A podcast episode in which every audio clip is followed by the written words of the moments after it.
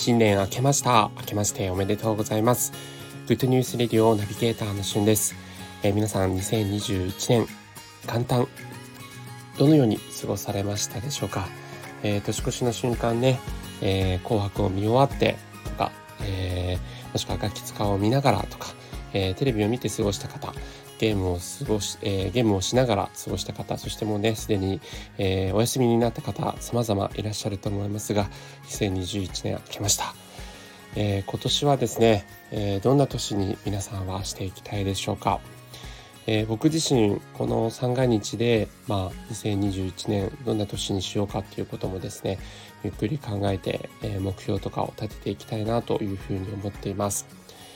えこの2021年、まあ、西洋の生成術的に言えばですね、えー、地の時代土の時代から風の時代になるということでここ200年の動きとしてはこう所有するということを求めていた時代に対して、えー、風の時代というのは情報や知識など形のないものとか、えー、伝達や教育といったものが重視されて人々がより知ることを求めていくというふうに言われています。えー、この Good News Radio もですね、え、元々の始まりとしては、え、世の中に知られていない人、物、ことなどですね、えー、グッドなニュースを皆さんにお伝えして、皆さんの人生がちょっとでもハッピーになったりとか、前向きになったりとか、え、そして新たな何かのきっかけ作りになったりとか、え、そんな風になれたらと思って番組を配信しています。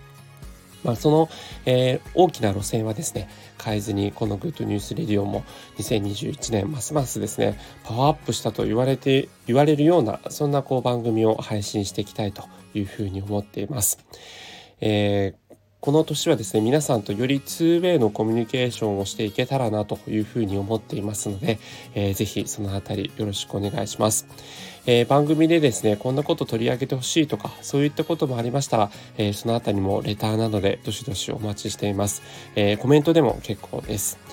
あのスタンド FM もね昨年から、えー、どんどん盛り上がりを見せていろんな機能を拡充していきましたが、えー、今年もねどんな、えー、機能が新たに追加されていくのかそんな風なことも、え随時お伝えしていきたいと思いますのでよろしくお願いします。